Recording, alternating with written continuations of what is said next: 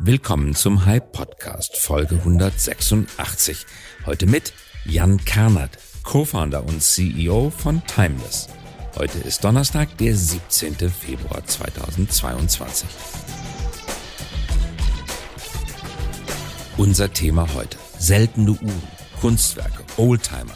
Der Erwerb von Collectibles, zu Deutsch Sammlerstücken, war bislang einer exklusiven Gruppe wohl situierter Investoren vorbehalten. Unser heutiger Gast Jan Karnert und sein Startup Timeless treten an, um das zu ändern. Die Vision, einer breiten Zielgruppe den Zugang zu Sammlerstücken zu ermöglichen und diese Prätitiosen damit langfristig als neue Assetklasse aufzubauen, neben Aktien, Anleihen, Immobilien, Kunst oder Kryptowährungen. Fans von Uhren oder auch von ausgefalleneren Stücken wie Sneakern können sich bei Timeless ab einem Anteil von 50 Euro an der Wertentwicklung beteiligen. Um die Artikel in einzelne Besitztitel aufzuteilen, nutzt Timeless die Blockchain-Technologie. Wie kann es gelingen, eine neue Asset-Klasse zu etablieren? Nach welchen Kriterien wählt Timeless seine Collectibles aus und wie werden diese bepreist? Wie riskant ist die Anlage? Schließlich schwanken Werte stark und unterliegen subjektiven Eindrücken. Eine aufschlussreiche Folge für alle, die sich für Innovationen auf den Finanzmärkten interessieren und die selbst gerne Wertgegenstände sammeln. Jan Karnert, herzlich willkommen. Schön, dass du mit dabei bist. Hallo Christoph, freut mich hier zu sein. Du bist Co-Founder und CEO von Timeless Investments und wir sprechen heute über Collectibles. Ihr möchtet Collectibles neben Stocks und Kryptos als sogenannte dritte Asset-Klasse etablieren. Das heißt, eine neue Anlageform schaffen. Wir sehen uns gerade per Video und im Hintergrund sehe ich Kunstwerke, vier an der Zahl. Sind das digitale Kunstwerke, die ich auch per NFT im Internet kaufen könnte? Das ist jetzt natürlich ein bisschen schwierig für Podcast-Hörer, aber ja, also mein, unser Wir beschreiben es, die Macht so der Worte. Galerie, Galerie ähnlich. Äh, das hat bei uns ein Werkstudent gemacht, ganz am Anfang, als wir unsere ersten vier Drops hatten. Das sind auch wirklich real Sachen, die wir verkauft haben. Man sieht hier dann ein, ein Nike Mac äh, Sneaker. Den haben wir für 16.000 äh, Euro äh, fraktionalisiert, einer unserer ersten Assets. Der war innerhalb von 15 Minuten ausverkauft. Ähm, wir hatten bei 360 potenziellen Anteilen, die man kaufen konnte, äh, 3000 Interessenten. Also das war eine wirklich ganz verrückte Sache letztes Jahr im März. Und man sieht jetzt hier auch eine Rolex Panda. Das war die erste wirklich große und teure Uhr, so knapp 100.000 Euro. Die haben wir in 21 Minuten ähm, äh, sozusagen dann ausverkauft. Und basierend daraufhin hat sich ein äh, schlauer Werkstudent aus dem Design hingesetzt und hat gedacht, er macht jetzt mal für uns alle ein paar Videohintergründe. Und äh, seitdem haben wir die auch alle nie wieder geändert, so ungefähr, ja.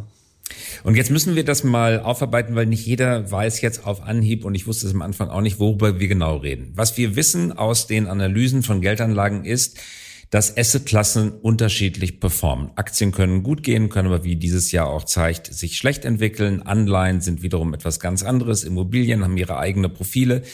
Aber hochinteressant, das liest man aller Orten, sind Kunstanlagegegenstände, sogenannte Collectibles. Alte Oldtimer. Wer wünscht sich nicht, vor 20 Jahren einen alten Ferrari gekauft zu haben, um ihn möglichst wenig zu fahren und möglichst gut aufzuheben? Oder Kunstwerke, Uhren hattest du genannt. Aber Nachteil, die sind teuer, die sind schwierig zu verwahren. Man muss sie mit Expertise handhaben und man kann sich nicht so richtig drum kümmern, wenn man wenig Zeit hat. Was Timeless machen möchte, ist, das dem einfachen Anleger, der einfachen Anlegerin, die andere Sachen zu tun hat, zur Verfügung zu stellen. Habe ich das halbwegs richtig dargestellt? Genau, ich glaube, also äh, unsere Grundidee kam aus dem Ansatz, dass sozusagen Leute von 20 bis 40 ein äh, Thema damit haben, wie sie Reichtum in einer gewissen Weise oder Wealth äh, generieren ähm, weil sie einfach eine komplett andere Situation hatten als ihre Eltern. Also wir werden höchstwahrscheinlich in den nächsten fünf Jahren keine relevanten Zinsen sehen und auf der anderen Seite eben auch vielleicht sogar Negativzinsen. Und äh, natürlich technologisch kann man heute mit Trade Republic deutlich einfacher an der Börse anlegen, als man das vielleicht vor 20 Jahren kannte. Unser Ansatz ist, dass wir eine Assetklasse demokratisieren, die es schon unglaublich lange gibt. Also es ist ja, wird ja schon sehr, sehr lange in Kunst investiert, in Fahrzeuge, in Uhren und jetzt mittlerweile auch in Sneaker und in Trading Cards ähm, und sogar als unglaublich große neue Anklasse, äh, Anlageklasse NFTs. Das ist aber nur unglaublich wenigen zugänglich. Also normalerweise musste man ein, ein, ein sehr reicher, meistens dann doch eher alter weißer Mann sein, um ähm, relevant Geld zu haben, dass man ähm, in solche Anlageklassen investieren kann. Und wir sind angetreten. Um Lass es mal bitte mal ganz kurz nachfragen an der Stelle. Du machst gleich weiter bitte. Aber dass wir das genau verstehen, wodurch entsteht dieser schwere Zugang? Liegt es daran nur daran, dass man zu wenig Geld hat, oder liegt es auch daran, dass die Sachen einfach schwierig zu haben, schwierig zu finden sind? Man muss auf Auktionen gehen, Leute kennen etc. Ich glaube, da gibt es ganz verschiedene Sachen. Lass mich ganz kurz einmal zu Ende führen. Also mhm. ich glaube, wofür sind wir angetreten, um das Ganze zugänglich zu machen? Also um jedem die Möglichkeit zu geben, in etwas zu investieren, was er liebt. Deswegen auch Invest in Things You Love mit Timeless. Ähm, und was wir ganz stark sehen, ist, dass sich viele Leute mit den Anlageklassen, die wir sozusagen ihnen als, als Möglichkeit geben, schon auseinandergesetzt haben. Also das heißt, jemand kann sich unglaublich mit dem Thema Uhren auseinandergesetzt haben, findet es unglaublich spannend, hat sich vielleicht irgendwann eine Uhr gekauft, aber kennt sich eigentlich auch sonst mit dem sonstigen Uhrenmarkt unglaublich gut aus. Wenn jetzt aber eine Rolex 100.000 Euro kostet, dann ist es vielleicht keine gute Idee, sich nur diese Rolex zu kaufen und vielleicht sonst überhaupt nicht mehr anzulegen. Also was wir bieten, ist, dass man eine Diversifikation auch im Bereich Collectibles haben kann. Wichtig dabei ist, dass natürlich viele der, der Leute, die bei uns investieren, sich mit ihrem Vertical schon sehr gut auskennen. Das kann das Thema Kunst sein, das kann das Thema Uhren sein oder auch zum Teil ganz klar das Thema Sneaker. Ähm, und sie bei uns anstatt vielleicht ein Asset zu kaufen, im Prinzip in 20 investieren können und damit natürlich ihr Risiko minimiert haben und aber auch zum ersten Mal Zugang haben zu den dementsprechenden Investments. Was du nochmal gesagt hast zum Thema, wo findet man sowas oder wie muss man die besten Experten kennen? Ja, also ich denke, da haben wir schon auch einen relativ klaren Prozess, wie wir sicherstellen, dass wir das von den richtigen Leuten kaufen, dass wir es über externe Experten verifizieren lassen. Wichtig dabei ist aber auch, ähm, dass es natürlich darum geht, wie ist die Wertentwicklung ähm, von einem gewissen Collectible. Also wir probieren Blue Chip Collectibles zu kaufen, das heißt, die möglichst rar sind, die eine nachgewiesene Historie haben und nun auch schon über einen längeren Zeitraum eine Preisentwicklung gezeigt haben, die spannend und gut und interessant ist. Und natürlich aber auch einen Zeitgeist haben. Also das heißt, ich gebe jetzt mal ein Beispiel, ähm, lila Porsche äh, gerade auch selbst ein, ein rares Modell äh, ist vielleicht ganz interessant, aber wahrscheinlich der Zeitgeist von lila Porsches ist gerade nicht sonderlich hoch. Mhm. Somit ist es auf der einen Seite so, dass der normale Mensch, der einen normalen Job hat, sich nicht genug damit auseinandersetzen kann, vielleicht was gerade wirklich eine gute Entwicklung hat, aber vor allem, wo kriegt das her und wo kauft er auch keine Fälschung? Weil das sieht man natürlich gerade im Kunst- oder im Uhrenbereich, aber mittlerweile auch im Sneakerbereich und in anderen Bereichen relativ stark dass da äh, ja verschiedene Player im Markt sind, die vielleicht da nicht äh, fair mhm. spielen, sondern im Prinzip man dann doch ein Problem hat. Ja. Lass uns mal bitte verstehen, wie es technisch funktioniert. Das heißt, mhm. ihr kauft die Uhr, die Rolex, den lila Porsche jetzt nicht, aber den äh, äh, mhm. silberfarbenen Porsche ähm, und die Sneaker auf und verwahrt die Güter. Macht ihr das? Genau, also wir, äh, wir kaufen das Objekt, wir bringen es nach Deutschland, nach Berlin, wir fotografieren es, wir bereiten es auf, wir lassen es zertifizieren von externen Partnern, wir bringen es auf unsere Plattform und bieten es dann an ähm, für unsere Investoren pro 50 Euro pro Share. Also im Prinzip, du kannst sagen, ich kaufe 10 Shares und dann hast du für 500 Euro die Anteile an diesem Banksy zum Beispiel Kunstwerk gekauft. Ähm, dann verwahren wir das Ganze. Wir halten das Ganze zwischen 12 bis 36 Monate und dann auktionieren wir es wieder.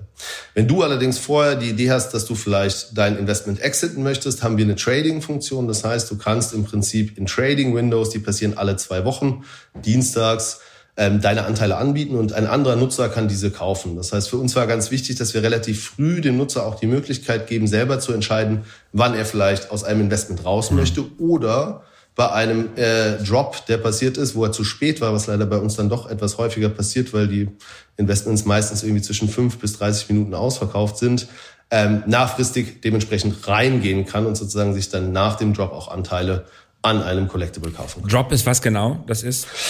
Wir haben, wir haben bei uns äh, Donnerstag, also Thursday ist Timeless Day. Jeden Donnerstag um 11 Uhr ähm, werden bei uns Collectibles gedroppt um 11. Ähm, und äh, dann hast du sozusagen die Möglichkeit, ab 11 die Anteile an diesen Collectibles zu kaufen. Meistens, wie gesagt, eher so zwischen 5 bis 30 Minuten, weil sie dann ausverkauft sind. Ähm, und dann bist du entweder der stolze äh, Eigner äh, ein, ein paar Shares oder eben halt auch nicht und hast dann eine Chance im Trading dir das Ganze. Magst du uns vielleicht noch die genaue postalische Adresse des Lagers mitteilen, wo all die Wertsachen liegen? Hm? Vielleicht auch noch die Sicherungsmaßnahmen auch noch kurz beschreiben. Un unglaublich gerne hatten wir auch schon äh, hatten wir schon ein paar Mal. Ähm, also bei uns ist es so, wir haben wir haben natürlich ein Impressum, wir sind ja auch deutsche GmbH, ganz wichtig und und äh, auch auch äh, renommierte Investoren wie Porsche oder EQT äh, lagern natürlich nicht die Sachen in unserem Büro. Ja, die Frage kam schon häufiger, haben aber äh, alles, was in Bankschließfach passt, äh, im Prinzip in einem Bankschließfach, also das heißt Uhren und Sneaker und so weiter und so fort. Und alles, was eher ein bisschen größer ist, wir haben jetzt einen Porsche äh, fraktionalisiert, der nicht lila ist, sondern silber. Ähm, den haben wir in sowas wie einer Klassikremise, kann man sich das vorstellen, wo das sozusagen auch relativ gut gesichert ist. Ähm, ja, weil das natürlich für uns ein enorm wichtiger Teil ist, auch ein Teil der Convenience, die wir den Nutzern geben wollen. Also ähm, dass wenn man im Prinzip äh, an 30 Collectibles Anteile hält, dass man die nicht zu Hause unter seinem Bett verstecken muss oder sich nicht selber um die Versicherung kümmern muss oder, oder eben auch nicht um den Exit. Ja. Und die Fraktionalisierung geschieht über Blockchain. Genau, wir sind äh, weltweit das erste Unternehmen, das Blockchain nutzt, um im Prinzip Collectibles zu fraktionalisieren. Wir machen eine Documentation of Ownership im Prinzip auf der Blockchain. Wir werden jetzt perspektivisch in das Thema Tokenization of Assets gehen, also dass du individuelle Shares hast. Das hängt relativ stark mit dem Kryptoverwahrgesetz in Deutschland zusammen. Ähm, da ist Deutschland schon relativ weit, finde ich, aber natürlich trotzdem jetzt nicht, äh, äh, ja, manchmal nicht genau mit dem gleichen Geschwindigkeit, wie Startups sich bewegen. Ähm, das heißt, wir sind die Ersten, die diese Technologie genutzt haben, um so etwas wie Collectibles zugänglich zu machen und später eben auch handelbar. Und das ist, glaube ich, das Wichtige, weil Collectibles auf der einen Seite nicht zugänglich waren für Leute mit nicht genug Geld und auf der anderen Seite unglaublich illiquide waren. Also das heißt, wenn wir beide uns jetzt entschieden hätten, dass wir diesen wunderschönen Jaguar E-Type total gut finden und wir gesagt hätten, Mensch, lass uns den doch kaufen ähm, und wir stellen ihn bei uns in die Garage und wir versichern ihn und dann behalten wir ihn drei Jahre und, und fahren zusammen am Wochenende mal irgendwo an den Wannsee. Ähm, dann müssen wir uns ja nach drei Jahren trotzdem auch überlegen, wie verkaufen wir den denn eigentlich und was ist denn jetzt der richtige Wert und ähm, an wen verkaufen wir den, wie zertifizieren wir das richtig. Und da probieren wir eigentlich relativ viel Convenience in unserem Modell unseren Nutzern zu geben und trotzdem zu partizipieren an einer Assetklasse, die über Jahrzehnte hinweg klar gezeigt hat, dass sie, wenn man die richtigen Blue Chip Collectibles aussucht, die ganz klar eine nachgewiesene Historie haben, die wirklich auch rar sind, äh, auch sehr spannende Renditen äh, mit sich bringt. Mhm. Jetzt haben wir die technische Seite beleuchtet. Die juristische Seite ist, glaube ich, auch nicht mhm. ohne Kniffe. Bleiben wir zum Beispiel am Auto. Auto hat ein Eigentumssystem, das staatlich vorgeschrieben ist. Es gibt den Schein, es gibt den Brief. Der Brief liegt bei euch im Tresor. Damit ist die GmbH mhm. vermutlich Briefeigentümerin noch Eigentümerin des Autos. Und derjenige, mhm. der einen Blockchain-Titel kauft, hat einen schuldrechtlichen Anspruch gegen die GmbH. Ist das richtig? Also da können wir jetzt einen komplett eigenen Workshop, also beziehungsweise Podcast drüber machen, weil das ist natürlich schon. schon ja, das ist, das ist ja gerade die Innovation. Lass uns das mal aufarbeiten, weil gerade sowas ist ja innovativ. Mhm. Genau, super wichtiges Thema. Also was für uns total wichtig war, ist, dass wir unseren Nutzern auch die Sicherheit geben. Bei uns gab es am Anfang groß die Fragen, was passiert denn, wenn ihr insolvent werdet? Und ähm, äh, ich habe eine lustige Geschichte auch zu unserem BaFin-Prozess, äh, den kann ich später vielleicht nochmal erzählen.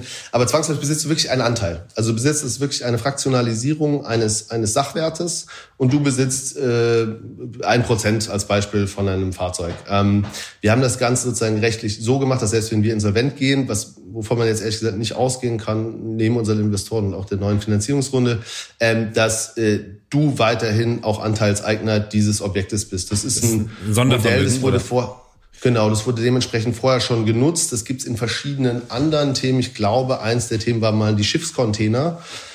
Das haben wir abgewandelt und dann damals bei der BaFin im August 2020 eingereicht äh, als Modell. Das wurde dann auch abgenommen. Wir hatten so ein bisschen das Problem, dass direkt nach unserem Antrag Wirecard hochgepoppt ist als Skandal und wir dann plötzlich nicht mehr ganz so viel Aufmerksamkeit bekommen haben, wie wir uns da vielleicht gewünscht haben.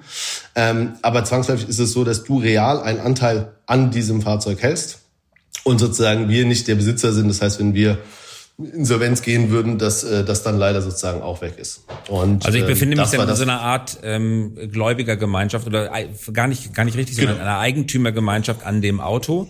Das heißt, ich, ich habe mit den anderen Menschen, die ich gar nicht kenne, bin ich eine GBR, denen gemeinsam das Auto gehört.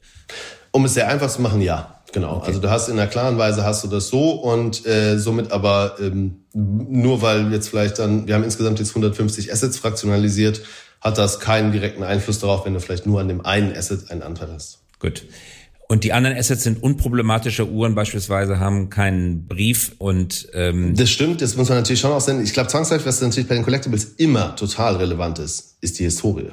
Also das heißt, gibt es ein Certificate of Ownership, also so Authenticity, gibt es äh, äh, gibt es Nachweise, wie eine Uhr gewartet wurde, äh, wo sind wo kommt die im Prinzip her? Ähm, das hast du im Prinzip bei allen Collectibles. Gibt es einen dritten Experten, der zertifiziert, dass das ein Original ist? Und das sind die wirklich wichtigen Sachen, die auch da in den Bankschließfächern dementsprechend mit drin liegen, weil das natürlich enorm wichtig ist für den Wert des Collectibles. Das heißt, mit dem Thema Brief, also es ist jetzt nicht so, dass wir das Auto angemeldet haben äh, und dass jetzt irgendjemand rumfährt, sondern es steht in einer schönen klimatisierten Garage, die sehr gesichert ist mit ganz vielen anderen Oldtimern. Ähm, auch ein Teil, das zu dem Collectible dazugehört. Das ändert sich aber zwangsläufig nicht großartig, ob ich jetzt ein Banksy kaufe, ein Certificate habe dazu, dass es ein Original Banksy ist und der auch dementsprechend in perfekter Temperatur gelagert wird zu einem Auto, wenn man es jetzt mal ganz banal sich anguckt. Wie findet die Preisbildung statt? Du hast gerade gesagt, es wird fraktioniert in 50 Euro Anteile und durch die Festlegung der Zahl der Anteile plus den Preis der Anteile legt ihr sozusagen den Auktionspreis fest. Das macht ihr ähnlich wie äh, vermutlich Auktionen nach Schätzpreis, bloß dass im Unterschied zur Auktion dieser Schätzpreis ja nicht überstiegen werden kann, oder wie geht das? Genau, also was, was wir gemacht haben, ist, oder wir, wir haben uns einen Prozess äh, adaptiert aus Venture Capital. Da gibt's ja im Prinzip immer montags äh, Asset oder beziehungsweise Deal Day, da besprechen wir alle Deals in allen verschiedenen Verticals. Ähm, vorher wird, schauen wir uns sehr intensiv die ganzen ähm, Dashboards an. Das heißt, es gibt sehr, sehr gute Dashboards zu Preisentwicklung und zu Auktionsergebnissen, zum Thema Fahrzeuge, zum Thema Uhren, zum Thema Sneaker und auch zum Thema Kunst.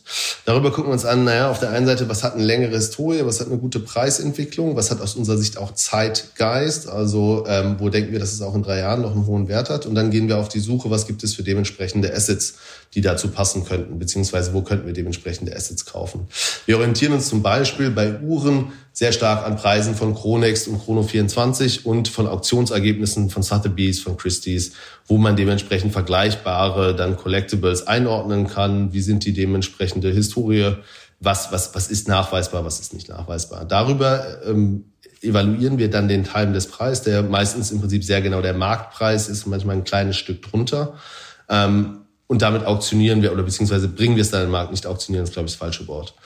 Ähm, was das natürlich immer mit sich birgt, muss man ganz klar sagen. Also wir haben zum Teil äh, Kunstwerke gehabt oder auch andere Assets, die deutlich schneller ausverkauft waren als gedacht. Also unser erster Banksy ging in elf Minuten weg, der zweite in einer Minute. Da hätte man sagen können, wahrscheinlich hätte man es höher preisen können, weil es einfach viel mehr Demand gibt. Uns ist es aber wichtig, den relevanten Marktpreis zu repräsentieren, damit die Nutzer zum richtigen Zeitpunkt auch den Einstiegspreis haben, der dann aus unserer Sicht mhm. gerechtfertigt ist. Aber interessant ist ja aus Sicht des Nutzers, dass beim Einstieg in das Asset die Nachfrage den Preis nicht erhöht, sehr im Unterschied zu einer Auktion. Aber beim ja. Ausstieg aus dem Asset auktioniert ihr das heißt, ja. äh, heiße Auktionen befördern den Exit-Erlös, ja. erhöhen nicht den Preis beim Einstieg. Genau. Richtig? Das heißt, wenn ich mich einmal dafür entschieden habe, dass die Bewertung fair ist und mitbiete, bekomme ich zwar nicht so viel, wie ich möchte, unbedingt, aber dafür weiß ich, ich habe einen Preis, mit dem ich einmal zufrieden sein kann. Nach hinten heraus habe ich aber die Hitze der Auktion. Potenzielle Upside, genau, absolut. Und ähm, es gibt aber uns natürlich auch die Fragen, also sollte man irgendwie eine Dutch Auction machen, das heißt, anstatt mit 50 Euro mit 60 Euro starten und danach nach, nach unten gehen lassen. Ich sehe das gerade ehrlich gesagt nicht, ähm, also nicht zum jetzigen Zeitpunkt. Und ähm, genau, ich glaube, das ist das, was auch unsere Nutzer sehr schätzen an unserem Produkt. Wir haben jetzt mittlerweile 150.000 User, also verifizierte User auf der Plattform, ähm, weil sie eine Möglichkeit haben, somit an Investments oder eine, ja, einen Zugang zu Investments zu bekommen, den sie vorher nicht haben, mit einem klar kommunizierten Preis, ihre eigene Research machen können und meistens sich in dem Modell oder in dem Vertical auch schon sehr gut auskennen und damit entscheiden können, ob sie eben in diese Rolex investieren wollen, ob sie in diesen Warhol investieren wollen oder ob sie, wie wir jetzt gerade hatten, in einen Helm von Michael Schumacher, den er bei seinem letzten Rennen in Deutschland getragen hat, investieren wollen. Mhm. Habe ich als Mitanteilseigner ein Vorkaufsrecht bei den Auktionen? Äh, super häufig gestellte Frage. Ähm, ich stelle nur Fragen, die schon ganz oft gestellt ja, worden sind. Nein, nein, nein, nein, nein. Also das sind Nutzer, das, Nutzerfragen, Nutzerfragen. Also ähm, äh, Status quo ähm, gibt es das soweit noch nicht. Wir haben mal überlegt, ob wir sagen, wenn wir, wir kriegen jetzt sehr viele Buyout-Offers. Also wir kriegen jetzt, weil wir ein paar Uhren, äh, Uhren hat sich ja sehr gut entwickelt über die letzten zwölf Monate. Ähm, da haben wir jetzt wirklich ein paar Uhren im Portfolio, die 80 bis 100 Prozent wahrscheinlich Werksteigerung gehabt haben. Hilft uns natürlich Rückenwind, Timing, Glück auch zum Teil sicherlich, aber wir geben uns sehr viel Mühe auch bei der Collectible-Auswahl.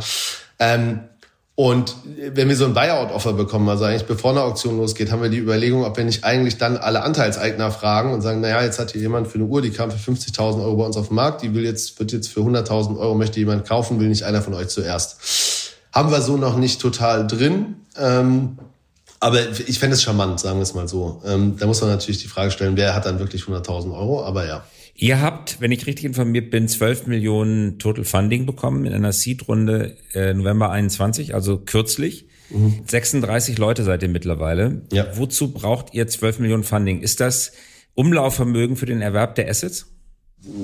Genau, also ich glaube, wir müssen dann auf verschiedenen Ebenen betrachten. Also wir sind jetzt mittlerweile sind wir 45, also sind ja auch mhm. mal ganz gut gewachsen. Wir sind, wir haben, sind seit Corona komplett remote gegangen. Das heißt, wir haben äh, 17 Nationalitäten, 12 Standorte, Leute in Istanbul, Leute in Marrakesch, Leute in Stuttgart, Leute in Hamburg. Ähm, ähm, wofür brauchen wir das Geld? Wir brauchen es auf der einen Seite sicherlich auch, um, um Assets vorzufinanzieren. Also der, der, äh, die Thematik zwischen Ankauf eines Assets äh, nach Berlin gebracht, Fotos geschossen, live in der App und verkauft in circa sechs Wochen. Das verkürzen wir jetzt deutlich mehr. Wir machen andere dementsprechende Verträge auch mit großen äh, Galerien, großen Händlern, äh, mit denen wir zusammenarbeiten.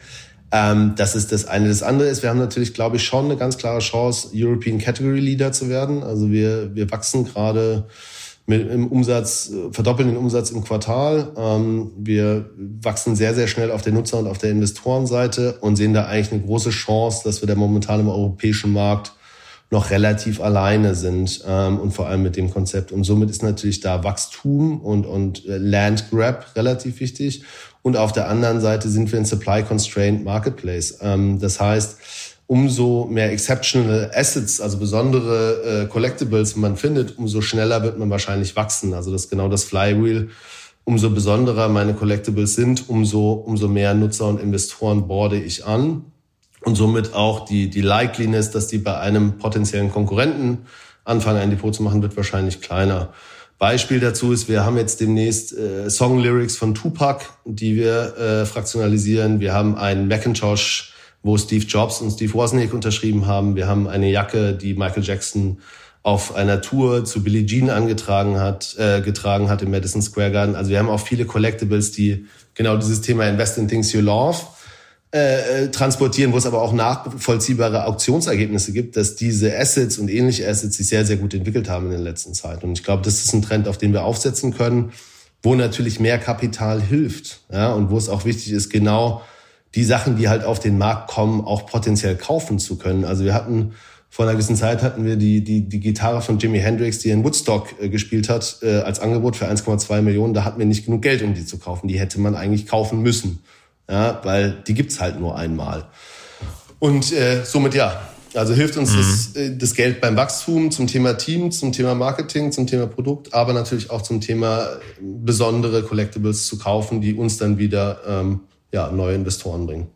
Stimmt eigentlich die allgemeingängige Hypothese fast schon Binsenweisheit, dass je digitaler die Welt wird, desto größer wird der Bedarf nach physischen Gegenständen? Je digitaler, desto kohlenstoffhaltiger sozusagen die Sammlergegenstände? Oder ist es so, dass mit dem Aufkommen von NFTs jetzt sozusagen die letzte Bastion der Kohlenstoffökonomie zusammenbricht und die Leute digital sammeln? Ähm eine spannende Frage. Ich hätte, ich hätte gern, super gerne Glaskugel und eine Antwort drauf. Ähm, aber ich glaube, was, was grundsätzlich schon passiert, ist, dass wir, also so, so der, der Makrotrend des Individualismus, ja, also wir sind natürlich dadurch, dass wir viel digitaler verbunden sind, ist es viel wichtiger, auch besonderer zu werden in der großen Blase oder in den kleinen und großen Blasen, in denen man sich da bewegt. Ich glaube, das ist schon total der Fall. Deswegen ist natürlich auch eine AP Royal Oak von 1980, die es 700 Mal gibt, mit einer perfekten Historie deutlich spannender als eine AP Royal Oak 2021, weil sie strahlt auf der einen Seite wahrscheinlich Geschichte und altes Geld aus und auf der anderen Seite auch wahrscheinlich mehr ähm, Wissen in vielleicht einer Uhrenthematik. Und genauso ist das bei Fahrzeugen, genauso ist das bei Kunst, genauso ist das bei anderen Themen. Ich glaube, was wir haben durch NFTs ist eine Inflection Point nochmal für den Markt.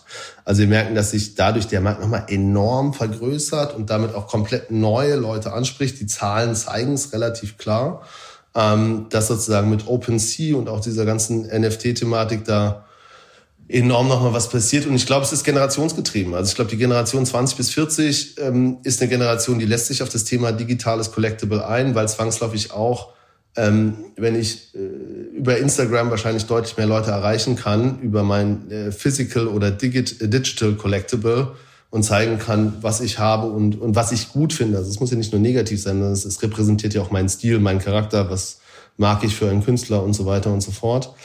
Dann ist das schon ein, äh, eine klare Bewegung, die aber zwangsläufig durch den Individualismus getriggert wird, der dadurch, dass wir alle in Großstädte ziehen, dadurch, dass wir ähm, immer nur nach oben gucken, ob es nun um Karriere geht oder um andere Sachen. Also sozusagen da sicherlich haben Collectibles in der digitalen, aber auch in der normalen Form wahrscheinlich immer noch eine sehr große Relevanz, weil es die Unterscheidbarkeit und, und, und den Geschmack und den Charakter aus, auszeichnet. Und, und ich glaube, danach sucht zumindest die Generation 20 bis 40 sehr intensiv.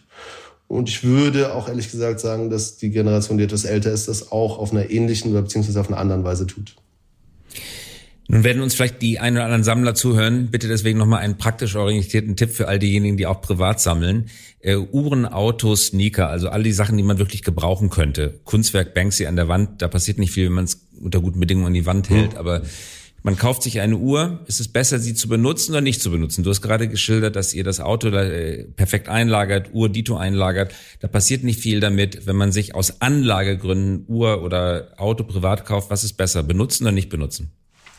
Ich glaube, ich glaube, es ist super spannend. Wir schauen uns ja, also mittlerweile haben wir ja wirklich äh, sieben bis acht verschiedene äh, Collectible-Klassen, also Uhren, Kunst, ähm, Autos, äh, Trading Cards, ähm, äh, äh, allgemein sozusagen One-of-Ones, äh, die auch nochmal relativ spannend werden. Und äh, also da sieht man ganz verschiedenste Arten, wie Leute investieren. Die einzige Asset-Klasse, die du tragen kannst, die nicht an Wert verliert aus meiner Sicht, äh, ist Uhren in der gewissen Weise, wenn du es gut behandelst. Bei einem Kunstwerk, wenn wir in die teuren Thematik gehen, musst du zumindest einigermaßen nachweisen, wie du es gelagert hast. Also oder hoffentlich, dass da nichts passiert. Bei Schuhen darfst du nicht tragen. Äh, bei Comicbüchern, wir haben jetzt gerade eine Erstausgabe von Spider-Man, darfst du nicht auspacken.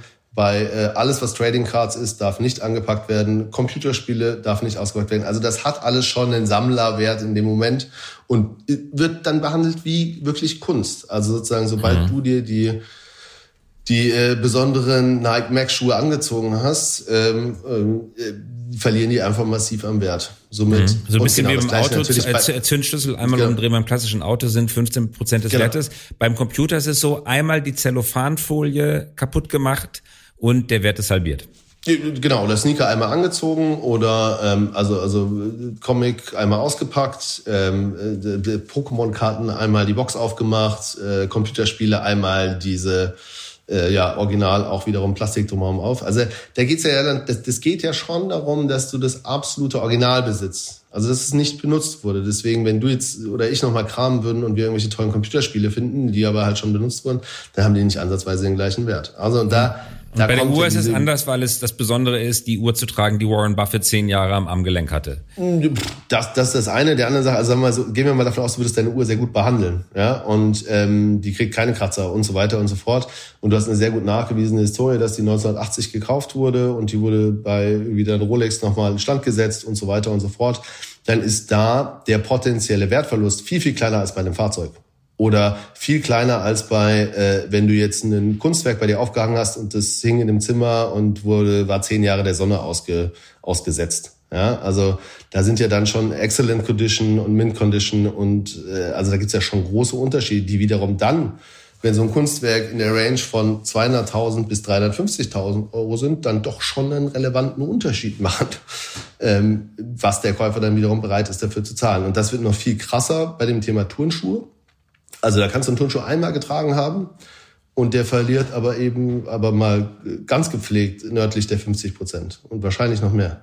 Das war der teuerste Spaziergang deines Lebens dann. Wenn, wenn, wenn du Pech hattest, dann hast du den gemacht, äh, äh nachdem du den Turnschuh für 200, 300 Euro gekauft hast und hast ihn danach wieder in den Schrank gestellt und hast dann erst fünf Jahre später mitbekommen, dass das Ding 10.000 Euro wert geworden ist, ja. Was ist die schnellst steigende Assetklasse? Turnschuhe?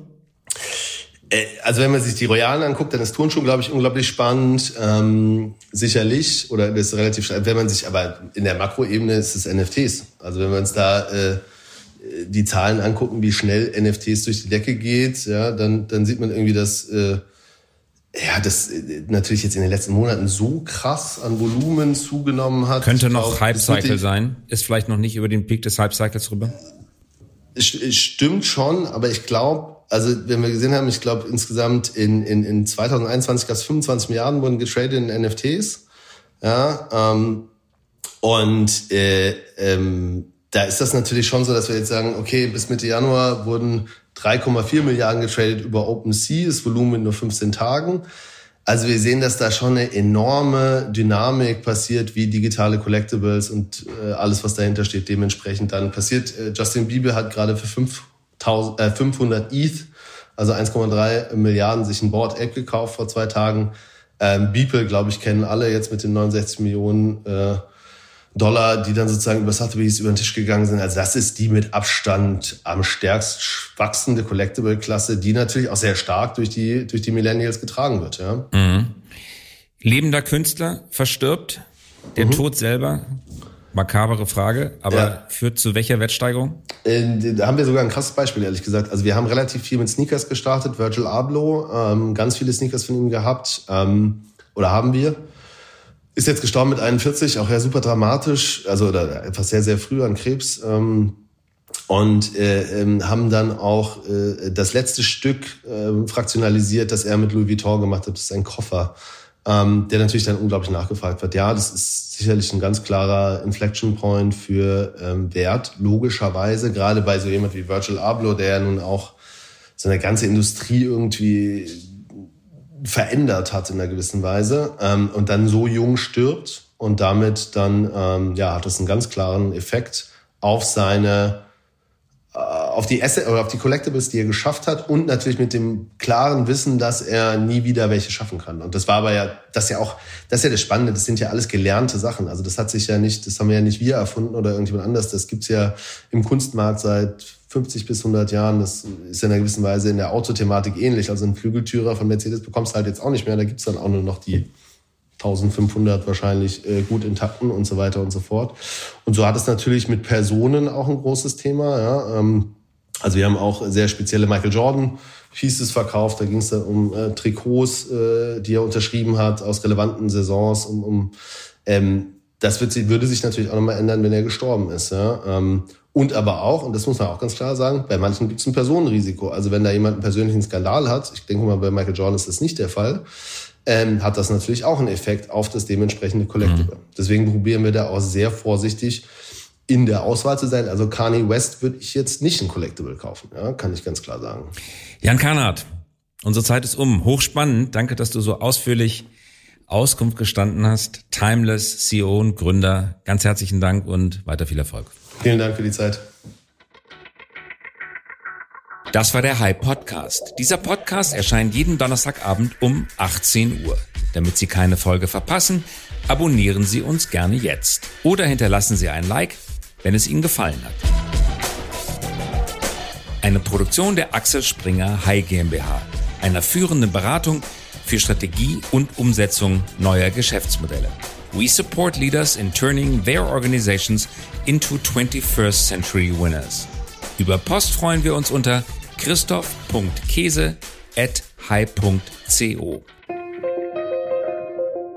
Und zum Abschluss noch eine Einladung. Haben Sie Lust, Teil unserer Mission zu werden?